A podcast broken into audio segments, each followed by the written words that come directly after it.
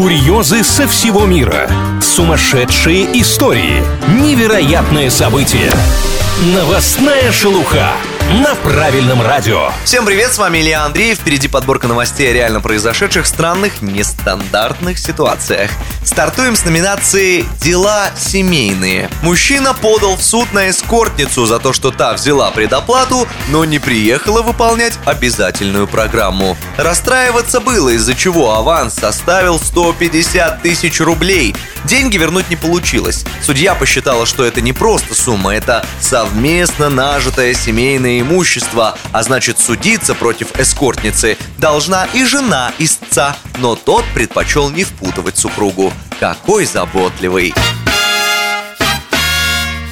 На очереди номинация Special Delivery. Футбольный «Зенит» прибыл в Казань на встречу с местным «Рубином» без формы. Одежду для игроков просто-напросто забыли. Ну, с кем не бывает. Вопрос решили легко. Для доставки шорт, гетер, футболок до щитков заказали частный самолет.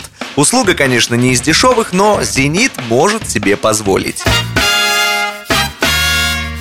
Финалем сегодня номинацией «Хотели как лучше». Волну недовольств вызвал всего один твит Бургер Кинга. В своем аккаунте в соцсети компания написала «Место женщины на кухне». И это 8 марта. По задумке маркетологов, сообщение должно было привлечь внимание аудитории, которая бы прочитала в следующем твите о том, что часто женщинам с дипломами кулинаров очень трудно найти работу из-за силья мужчин в этой сфере. Но кому интересно, что там дальше после такого-то заголовка в 2021 году? На этом на сегодня все. С вами был Илья Андреев. Услышимся на правильном радио. Новостная шелуха на правильном радио.